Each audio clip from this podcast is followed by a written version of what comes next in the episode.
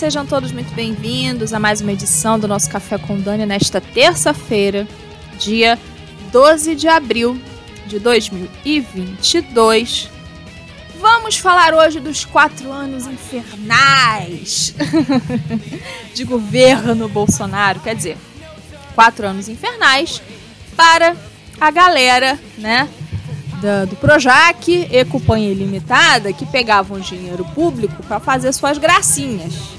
Agora não tem mais dinheiro público para fazer gracinha. Ai, os quatro anos de Bolsonaro foram quatro anos infernais. Vamos comentar aqui sobre essa fala da Thaís Araújo e falar do filme dela com o marido, né? Medida provisória, que teve dinheiro público envolvido. É, né? Reclamando de barriga cheia do governo Bolsonaro. já já a gente volta. Tear down the walls and build them higher and higher. I won't go back, never again will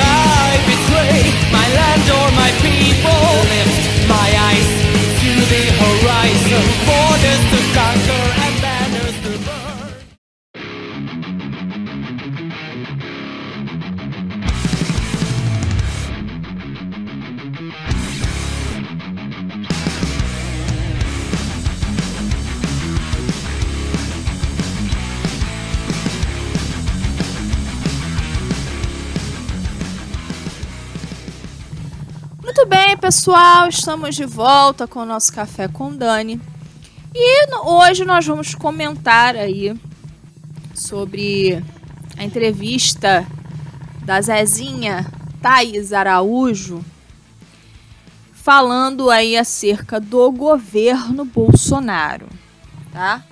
Nós vamos falar sobre isso e vamos falar que ela tá reclamando de barriga muito cheinha, tá bom? Barriga muito cheinha que ela tá reclamando.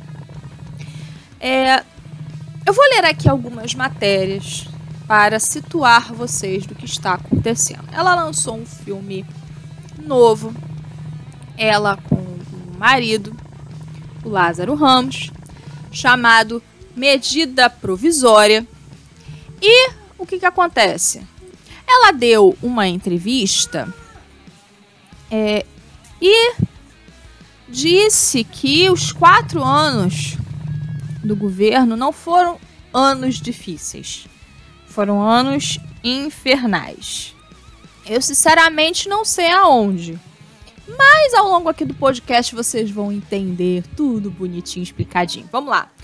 Primeira matéria do jornal Extra. Thaís Araújo é alvo de bolsonaristas. Uh, oh, meu Deus. Após criticar o governo em entrevista. A atriz Thaís Araújo foi atacada por Bolsonaro. Eles sempre usam umas expressões assim, sabe? Atacada, né? E tal, não sei o quê. Ela foi criticada. E muito bem criticada. Por bolsonaristas neste domingo, após criticar o atual governo em entrevista recente sobre o filme Medida Provisória, que estreia nesta quinta. Na ocasião, Thaís avaliou o mandato de Jair Bolsonaro como quatro anos infernais.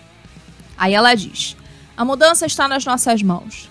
Não foram quatro anos difíceis, foram infernais. Foram um pesadelo, desespero, aumento da miséria. A gente andou para trás a galope. Não dá para continuar. O poder está nas mãos do povo. Diante da fala da artista, Nomes como ex-secretário especial da Cultura, Mário Frias, e o ex-presidente da Fundação Palmares, Sérgio Camargo, criticaram a artista nas redes sociais. Os dois são pré-candidatos à Câmara dos Deputados. Aí o Sérgio, né? O Sérgio Camargo é maravilhoso. O Sérgio Camargo é fantástico. Foram quatro anos gloriosos. e tem mais quatro pela, pela frente. Infernal era ter que sustentar a artista com o nosso suado dinheiro. Acabou! Vão trabalhar.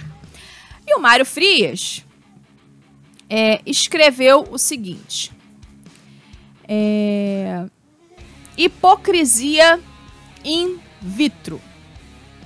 Tá? É, aqui no repost, na, na postagem do Eduardo Bolsonaro, Na postagem do Eduardo Bolsonaro, diz assim: pense inferno, num pesadelo.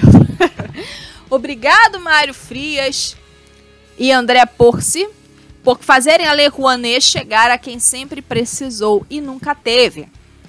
Durante suas gestões, houve recorde da aplicação dela. E também recorde de mimimi de artistas que nunca precisaram dela. Porque é verdade. Para a bancada bolsonarista, deputado Carlos Jordi, não, parte da bancada bolsonarista, o deputado Carlos Jordi, publicou uma fotografia de Thaís Araújo com Lázaro Ramos em uma lancha. Na legenda, escreveu: Esses foram os anos difíceis durante o governo Bolsonaro.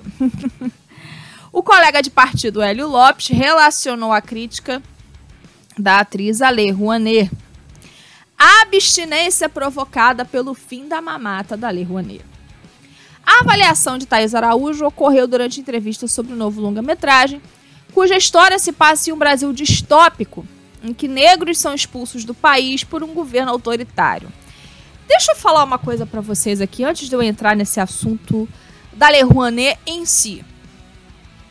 Esse pessoal daqui do Brasil, esses artistinhas, que é, fazem esse tipo de roteiro, porque presta atenção no roteiro.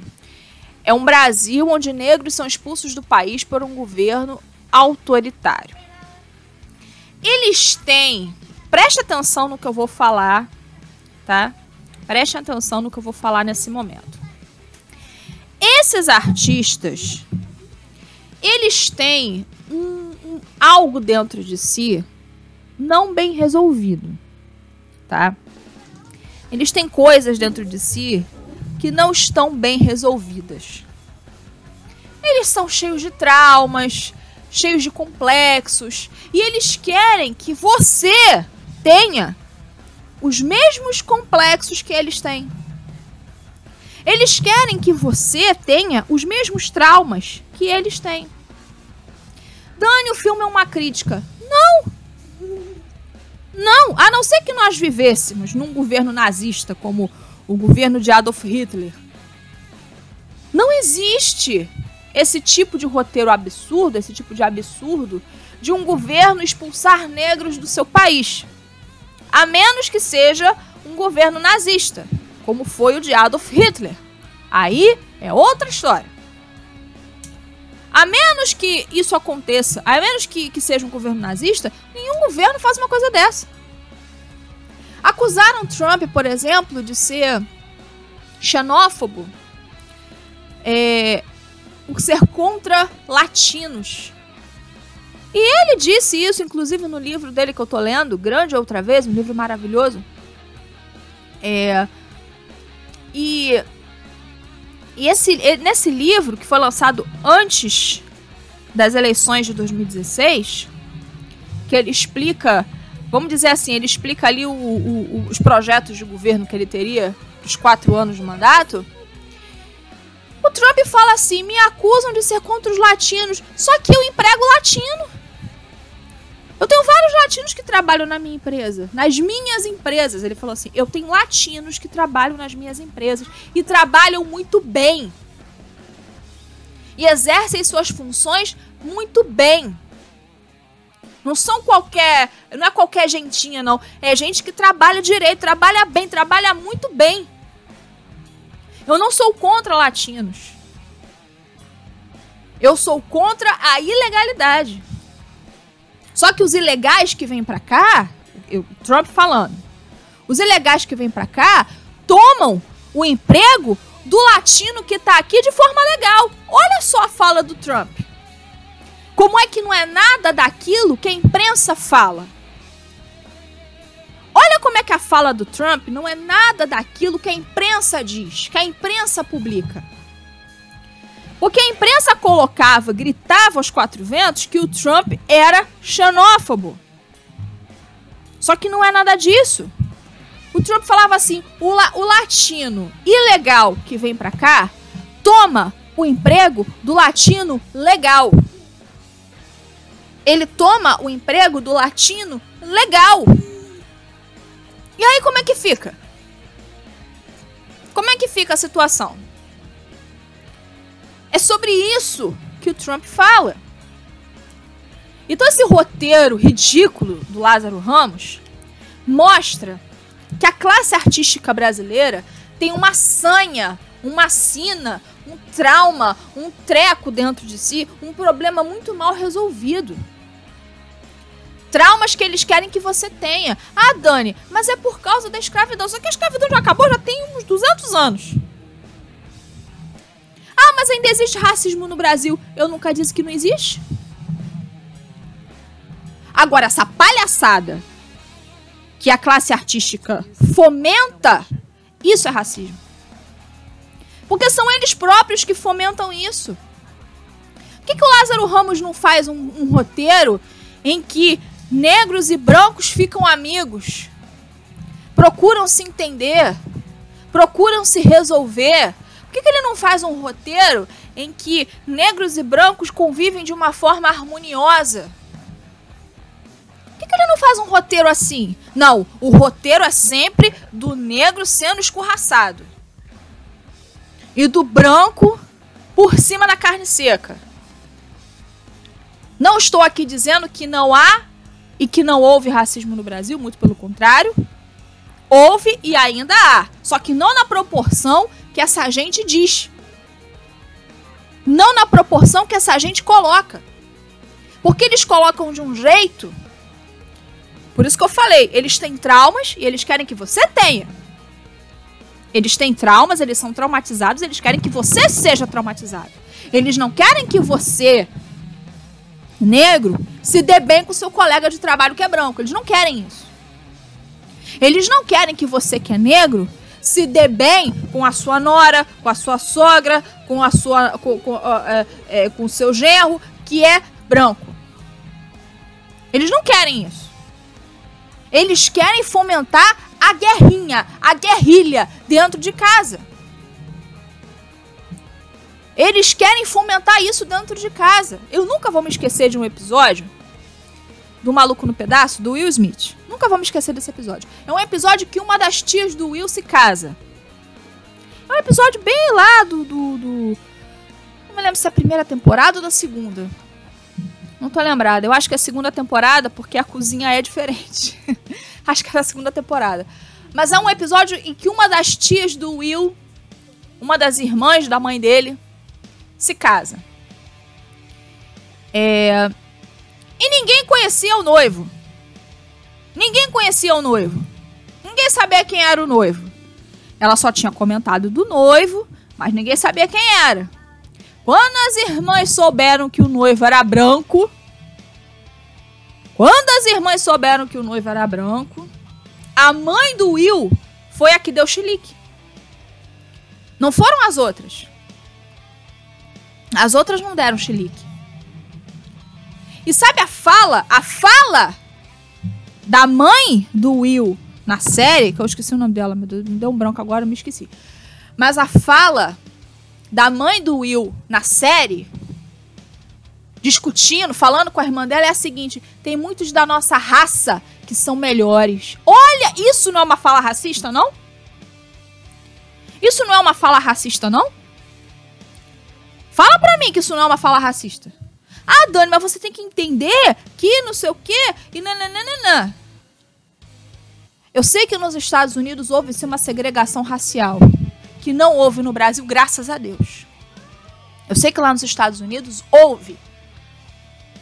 Houve a segregação racial de forma muito grave, de forma muito séria.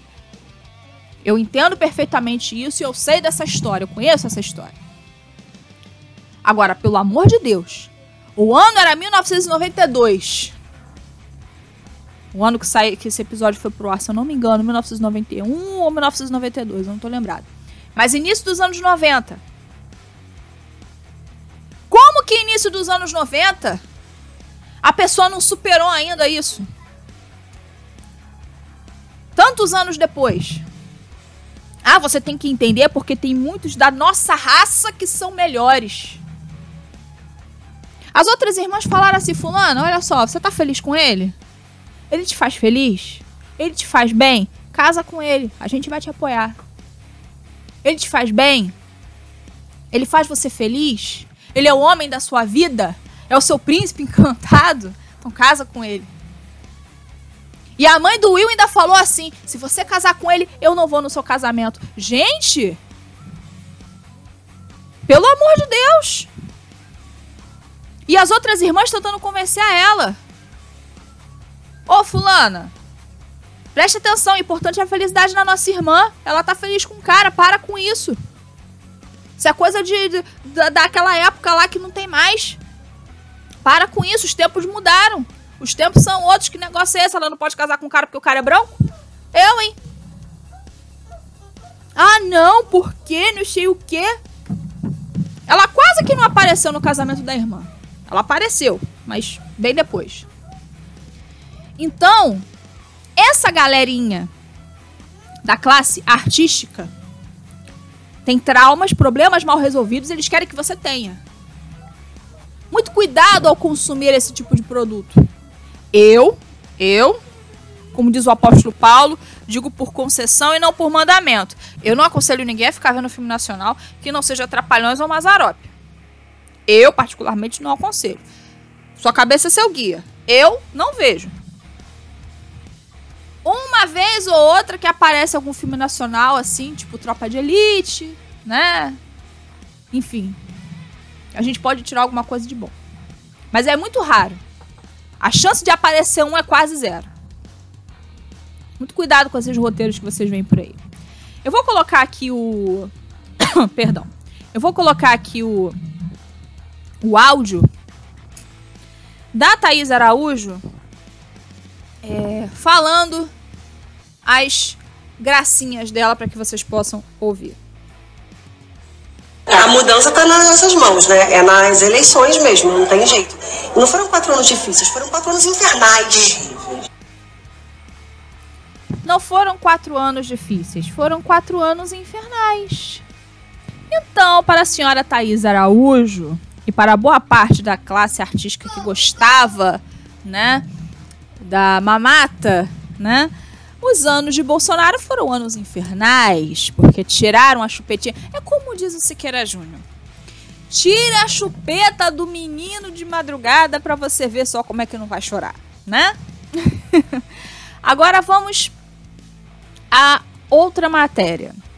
Mário Frias e ex-chefe da Palmares fazem cruzada contra Thaís Araújo. Mentira, isso não é cruzada contra Thaís Araújo. Vamos lá. Mário Frias e Sérgio Camargo estão numa cruzada nas redes sociais contra a atriz Thaís Araújo, que estará nos cinemas nesta semana como personagem do longa Medida Provisória, com estreia prevista para quinta-feira, dia 14. O ex-secretário especial de Cultura afirmou que a atriz vive uma realidade paralela.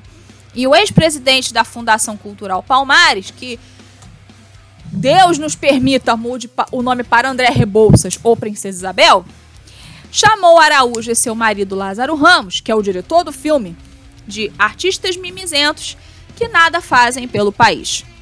Camargo também insinuou que o casal não trabalha ao pedir carteira de trabalho neles. É coisa linda. Você, você, você fala de carteira de trabalho para essa gente, eles não gostam, não. Eles querem que você seja o assalariado, mas eles não querem ser. Né? Coisa linda, né? Vamos lá. Os comentários dos servidores que se desligaram recentemente do governo para concorrerem nas eleições foram feitos no Twitter neste domingo, dia 10, e vieram em resposta a comentários de Araújo sobre governo Bolsonaro. Medida provisória, estreia de Lázaro Ramos como diretor de ficção, acompanha os esforços de um casal que quer se reencontrar depois do governo editar uma medida que obriga todos os negros do Brasil a se mudarem para a África. Lembra do que eu falei agora rapidinho, né, que eu falei agora, acerca do trauma. Eles são traumatizados e querem que você seja. Eles têm problemas psicológicos dentro de si. Eles têm esses problemas. Eles têm esse trauma. Eles são traumatizados. Eles têm problemas mal resolvidos. E eles querem que você tenha. Eles querem que você tenha medo de algo que não existe. Não estou dizendo que é o racismo. O racismo existe. Mas eles querem que você tenha medo de um governo que não existe no Brasil. Porque esse tipo de governo não existe no Brasil. Esse tipo de coisa não existe no Brasil. Existiu na época de Hitler, mas não existe no Brasil. Tá? Não existe no Brasil. Até porque se existisse o Sérgio Camargo não seria, né? Não, teria ficado aí como presidente da Fundação Palmares, tá? Vamos lá.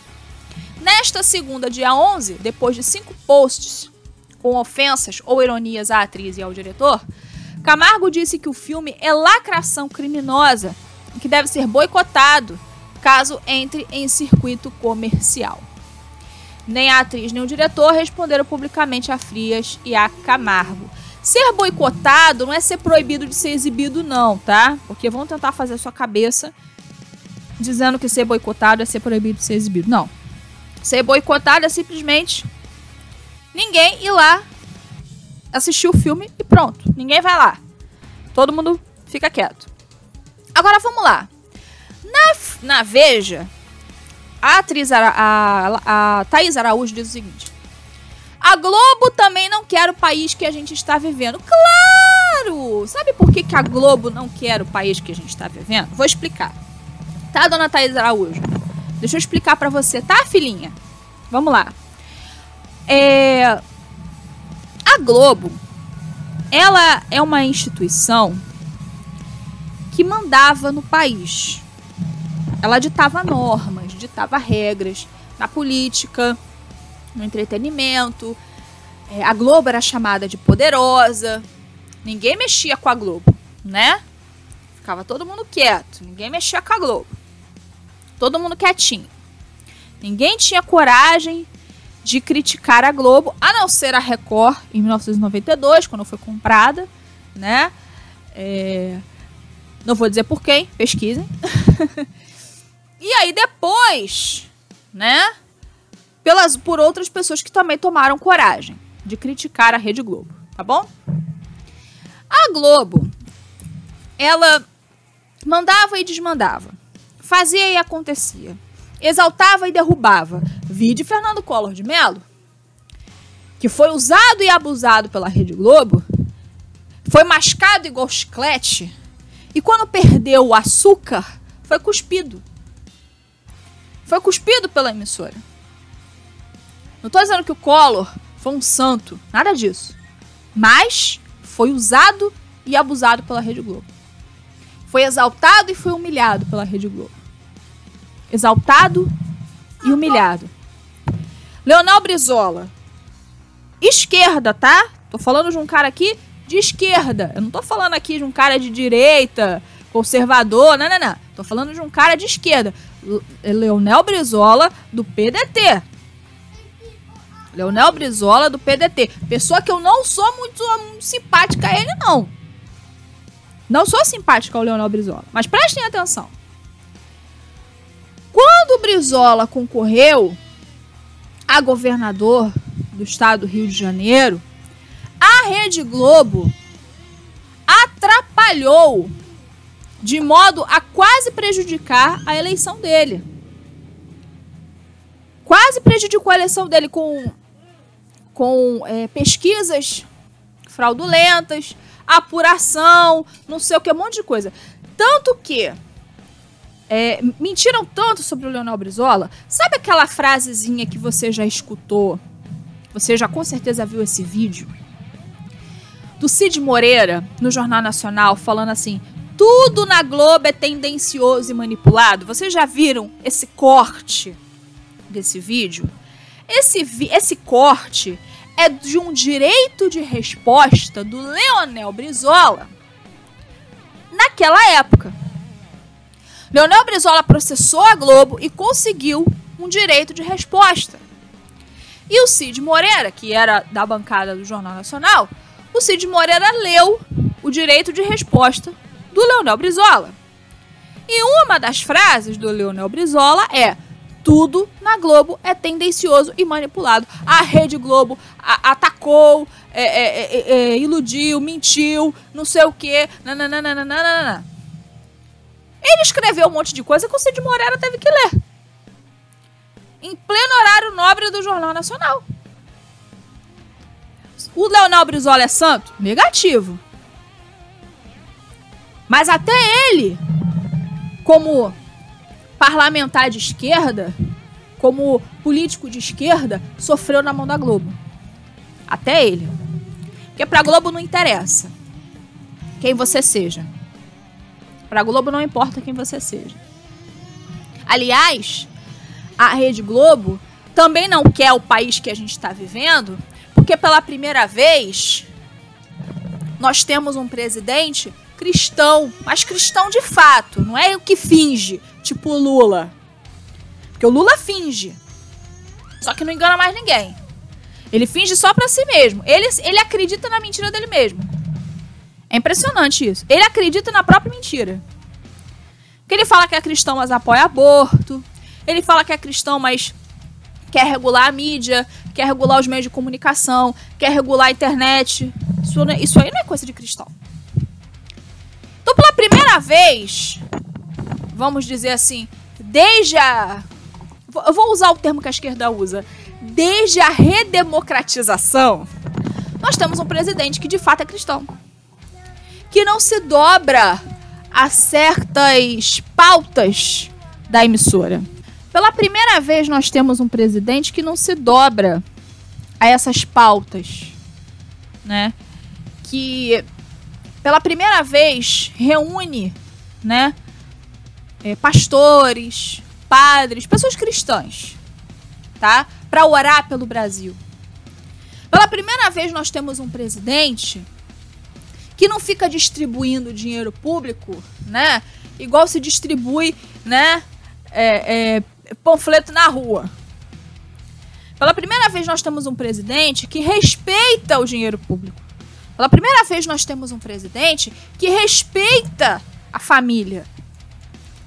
Pela primeira vez nós temos um presidente que respeita e teme o próprio Deus.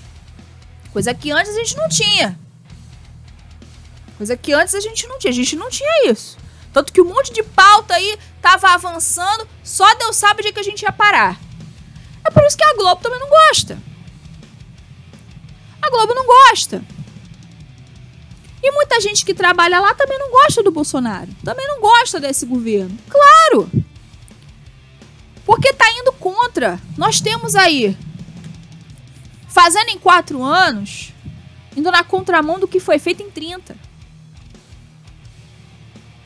Do que foi feito aí em 30 anos. Vou botar desde a redemocratização, tá? 30 anos de Brasil, a gente tá vendo ladeira abaixo. Aí tá vendo um cara que em quatro anos tá tentando consertar as coisas. É lógico que não vai agradar ninguém. Especialmente a quem ditava as regras, que era a Rede Globo. Ela ditava as regras. E aí agora, tá mudando o tipo de contrato, agora só contrata por obra, os artistas estão chateadinhos da vida. Tem uma atriz, a minha irmã falou o nome dela, mas agora eu não tô lembrada. É... Que é ex-atriz da Globo, que fazia muitas lives no, na época da pandemia, do, do lockdown, na quarentena, falando coisas da Rede Globo. Então ela começou a chamar alguns atores, a, a, algumas, alguns atores, algumas atrizes, alguns artistas que já trabalharam na Globo e que disseram que existe realmente o teste do sofá, que se você quiser ser protagonista de novela, você tem que dormir com o diretor. A própria Antônia Fontinelli já disse que isso é verdade. A própria Antônia, que foi casada com o diretor da Globo. A própria Antônia Fontinelli já disse, confirma isto que foi dito por essa atriz que eu não tô lembrado o nome. Então, assim, é óbvio que a Globo. É óbvio, é lógico que a Globo não quer o país que a gente está vivendo. Ah, Dani, mas e a questão econômica? Se não fosse a pandemia, que a pandemia pegou o mundo todo, a pandemia não pegou só o Brasil. Se não fosse a pandemia e a política do fica em casa, porque a política do fica em casa foi desastrosa para a economia. Desde o início, nós falamos o seguinte. Desde o início nós falamos o seguinte. Não só nós aqui, eu, mas médicos, médicos, pessoas assim que realmente estudaram só 50 anos, né? Pessoas que estudaram só 50 anos. Falaram o seguinte: olha, Os que são do grupo de risco, deixa esses em casa. Para eles pode ser um pouco perigoso. Mas os saudáveis, deixa trabalhar. Com cuidados, né? Com aqueles cuidados, com aquela coisa toda e tal. Deixa trabalhar. Porque se a economia parar, a gente para. Não, fica em casa que a economia a gente vê depois. Aí o gás tá 100 reais. Ah, porque o Bolsonaro. Que Bolsonaro foi? A economia a gente vê depois. Bem-vindo ao depois. Ah, porque o mercado tá caro. Bem-vindo ao depois. Ah, porque a passagem do ônibus, do trem, do metrô, da barca, do bote, da bicicleta tá alta. Bem-vindo ao depois. Porque o frete tá caro. Bem-vindo ao depois. O depois chegou, bebê. Chegou depois. Ah, porque a economia do Brasil, não sei o quê. Nós estávamos muito bem. E o Brasil foi um dos poucos países que conseguiu se recuperar de forma rápida. O Brasil foi um dos poucos países que conseguiu se recuperar de forma rápida. Porque imagina se a gente tivesse distribuição de dinheiro público como tinha antes. Para esse tipo de artista sem vergonha. A gente estava na bancarrota. A gente tá, a gente tava nós estaríamos, deixa eu consertar meu português aqui. Nós estaríamos na bancarrota. Nós estaríamos no fundo do poço ou num poço sem fundo. Acho que num poço sem fundo. Nós estaríamos num poço sem fundo. Então, o governo Bolsonaro, que não é um governo perfeito, não existe governo perfeito, e o governo Bolsonaro não é um governo perfeito, mas foi um governo que amparou aquelas pessoas necessitadas no período da pandemia. Aumentou o Bolsa Família. E aí substituiu o Bolsa Família pelo Auxílio Brasil. Substituiu o Bolsa Família pelo Auxílio Brasil. Que é mais do que era o Bolsa Família. Fora outras coisas. Isenção de imposto de tudo quanto é coisa que você possa imaginar.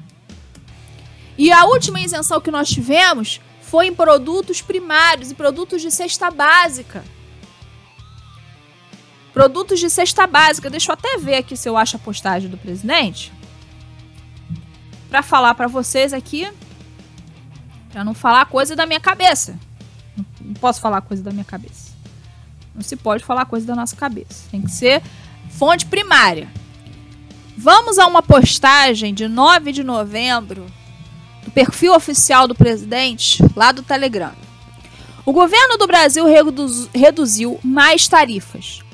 Desta vez em 10% as alíquotas do imposto de importação de produtos como feijão, carne, massas, arroz, materiais de construção, dentre outros, para aliviar as consequências econômicas negativas da pandemia e do generalizado fique em casa, que a economia a gente vê depois.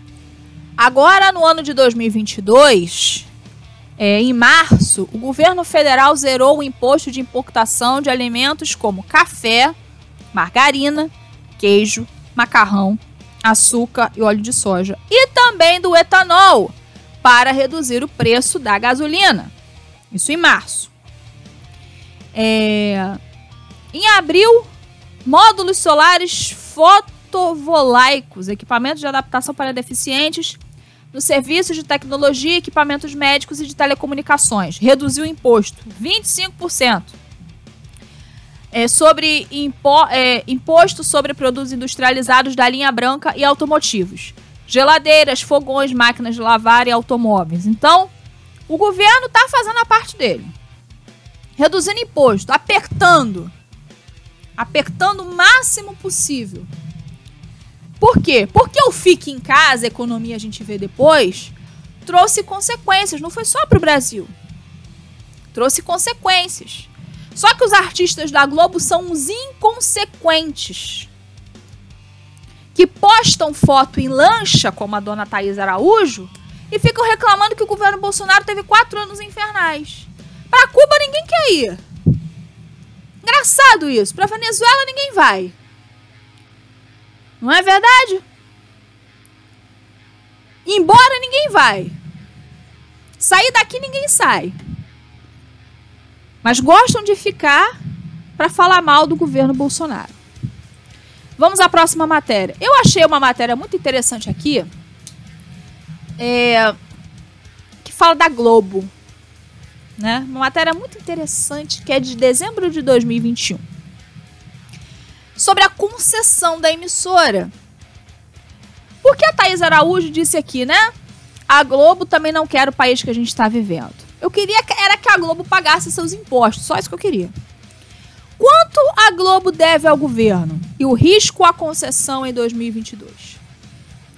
A renovação da concessão pública de um veículo de comunicação depende de sua situação econômica e regularidade fiscal.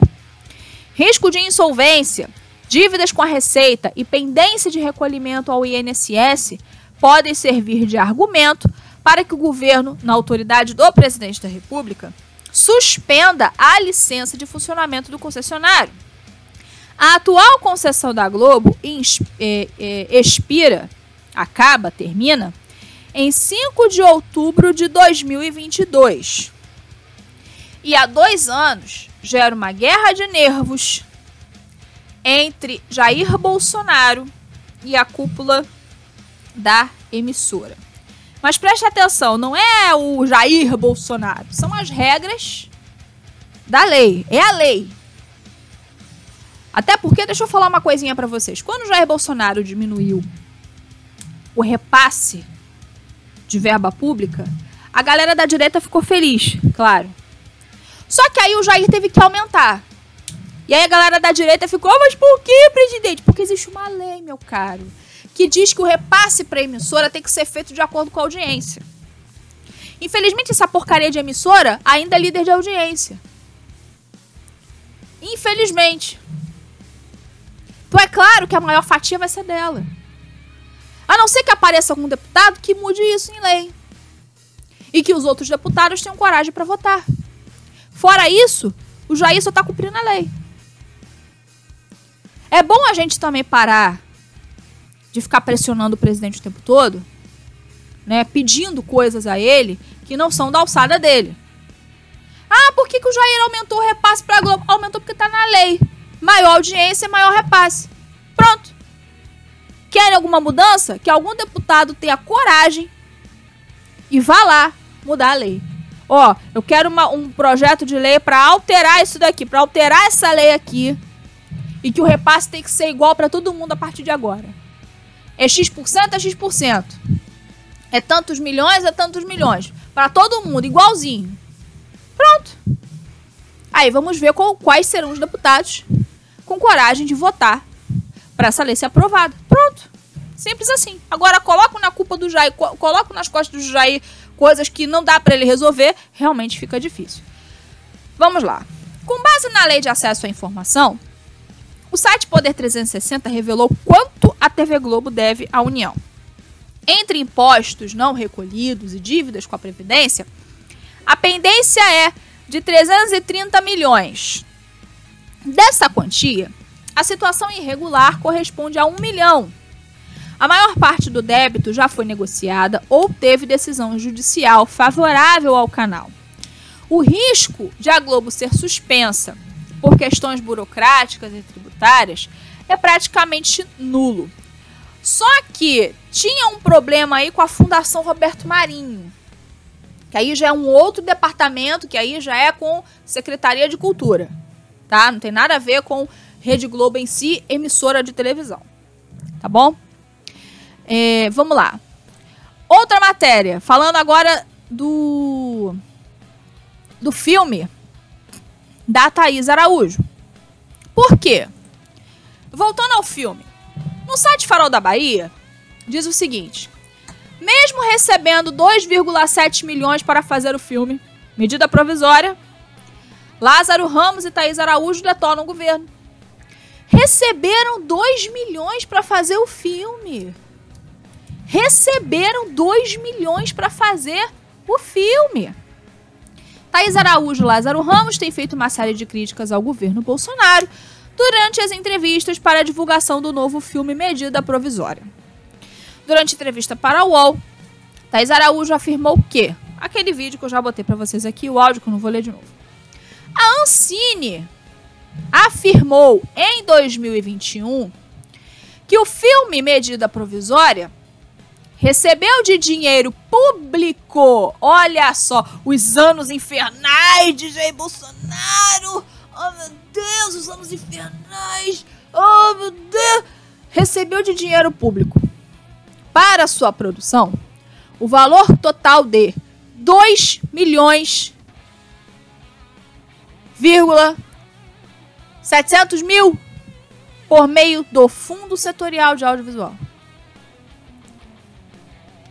Lázaro e Thaís receberam 2,7 milhões para o filme deles de dinheiro público. E eles têm a cara de pau de vir em entrevistas dizer que os quatro anos de governo foram anos infernais. Foram infernais para eles, para o bolso deles, melhor dizendo. Foram infernais para o bolso, para o bolsinho deles. Dani, por que, que essa gente da Globo tá tão chateadinha com o governo Bolsonaro? Vou te explicar. Indo lá no site do governo. Secult divulga novas regras da Lei Rouanet. Olha aqui o motivo da choradeira.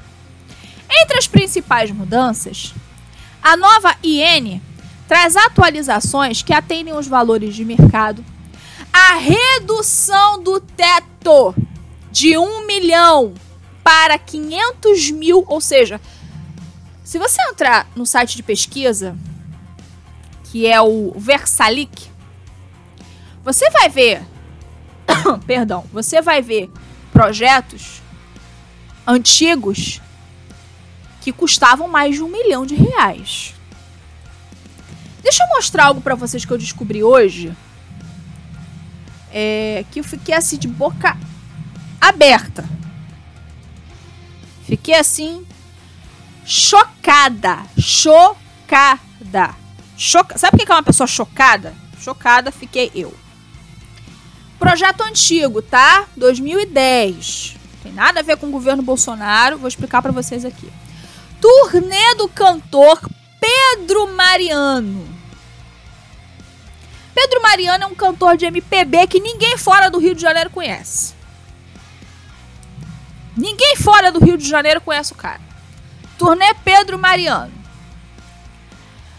Aí, em 2010, para essa turnê, ele pediu 472 mil reais para a turnê dele. Recebeu 367.400. Turnê de um cara que ninguém fora do Rio de Janeiro conhece o sujeito. pessoal não. Pedro Mariano. Cite uma música de Pedro Mariano. Grilos começam a cantar, porque ninguém lembra de música de Pedro Mariano. Pedro Mariano só toca numa rádio aqui no Rio de Janeiro chamada JBFM. Só. Não, não toca. Não, não, é, não é um cantor popular, assim, não é um cantor é, conhecido, ovacionado e tal. Não. Não é. Tá? Não é. Então, o mais recente, prestem atenção. Eu vou ler o projeto mais recente do sujeito. Ele não conseguiu captar dinheiro desse projeto que é de 2018, que eu vou ler para vocês agora, tá? É... Ele pediu para 2018 é, para dar continuidade ao projeto, blá blá blá, este projeto novo que inscrevo tem como produto a realização de shows da nova turnê do artista Pedro Mariano, sendo um em cada cidade. Com venda de ingressos nos teatros divididos em plateia e balcão conforme plano de distribuição. É o valor que está aqui. PPR Produções Artísticas Limitada. Tem CNPJ aqui, tudo bonitinho. Vamos lá. Sabe quanto que o cara pediu pro governo? 907 mil reais. 907 mil reais pro cara fazer uma turnê. Ele com um banquinho e um violão. Porque o Pedro Mariano é cantor de MPB. Não é banda de rock. Ainda que fosse. Mas não é banda de rock. Não é banda de. De. Sabe? É. Banda. Não é banda. Não é assim, é, é baterista, não sei o que, não sei o que lá, não, não, não, não é. É ele, um banquinho e um violão. É ele, um banquinho e um violão. 907 mil reais que ele queria. Não cooptou esse dinheiro, graças a Deus. Mas o que que passa na cabeça dessa gente de pedir um valor tão absurdo para fazer a turnê com um banquinho e um violão? Me explica isso, pelo amor de Deus. Alguém me explica isso? Porque, sinceramente, eu não consigo entender. Eu não consigo entender. O que se passa na cabeça de uma pessoa dessa? Pedindo algo assim absurdo. Sabe? Outro aqui. Outro que pediu dinheiro. Caetano Veloso. Caetano Veloso. Eu vou ler aqui um projeto de 2009, tá? É velho. Antigaço. 2009. A Dilma era presidente. 2009. Tour Caetano Veloso. Realização de shows de Caetano Veloso em 22 capitais brasileiras para a divulgação de seu novo trabalho. Sabe quanto que ele pediu? 2 milhões ele conseguiu 800 mil reais. Ele conseguiu 800 mil reais. Caetano Veloso. Você, aí você pensa assim, pô, mas o Caetano Veloso é um cara conhecido. Caetano Veloso é um cara que não precisa de Lei Rouanet. Só que esses caras são os caras que utilizam da Lei Rouanet. Um dinheiro que era para ser usado pro artista que tá começando agora, pro artista que tem dificuldade. E são esses caras que querem usar o dinheiro público. E como não tem. Ah, porque o Bolsonaro é fascista. Ah, porque o Bolsonaro não sei o que, são anos infernais. Eu não sei o que. Meu amigo, você quer fazer show com banquinho violão? Vai no boteco do seu bairro e faz. Para de pegar dinheiro público. Para de pegar dinheiro público, pelo amor de Deus. Poxa! Aí a raiva dessa gente é isso que eu acabei de falar aqui. Diminuir o teto, porque o teto já era alto quando o Mário Frias entrou. Aí ele diminuiu o teto para um milhão, porque o teto era alto, era lá nas alturas. Aí ele diminuiu para um milhão. Antes de sair, diminuiu mais ainda, diminuiu para 500 mil. O novo teto de artistas será de 3 mil reais para cada projeto. 3 mil reais. Ó, eu, particularmente, eu, Daniel Jesus, estou escrevendo meu livro. Eu não vou pegar dinheiro público para publicar meu livro, não. Não vou. Eu acho uma indecência. Eu poderia. Porque eu não tenho recurso. Eu não tenho recurso. Eu não tenho padrinho, como o pessoal costumava dizer antigamente. Então, eu teria direito de pegar esse dinheiro para publicar meu livro. Não vou. Eu teria direito. Porque eu não sou ninguém. Eu não tenho dinheiro, eu não tenho recurso, eu não tenho nada. Eu sim teria direito de pegar. Eu, eu, pessoa comum e simples, teria direito de pegar esse dinheiro aqui para publicar meu livro. Diferente de uma Daniela Mercury da vida, diferente de uma Maria Bethânia da vida, diferente de um Caetano Veloso da vida, que fizeram carreira, que fizeram carreira, tem dinheiro, tem condições, e que mesmo assim querem continuar pegando dinheiro público. pensando que o governo federal é um grande banco 24 horas que eles podem sacar a hora que eles quiserem. Então, toda vez que você vê um artista chorando, falando mal do governo, lembre-se disto aqui que eu vi no site, que, que está aqui à disposição no site do governo federal. Matéria do dia 8 de fevereiro das novas, nas, das novas regras da Lei Rouanet. E aí aqui você vê o motivo do choro e ranger de dentes dos artistas da lacração. A mamada acabou, meu bem. A teta secou, minha querida. Minha flor, o dinheiro era do povo, não era seu. A lacração vivia tão feliz, sem fazer nada. Muito bem, pessoal, vamos ficando por aqui. Quero mais uma vez agradecer o carinho de vocês. Lembrando se inscreva no nosso canal do Telegram, Café com Dani Oficial. Lá o podcast sempre chega em primeira mão, além de conteúdos exclusivos, tá bom? Um abraço a todos, fique com Deus, até a próxima. Tchau, tchau. Sem Rouanet será o teu fim.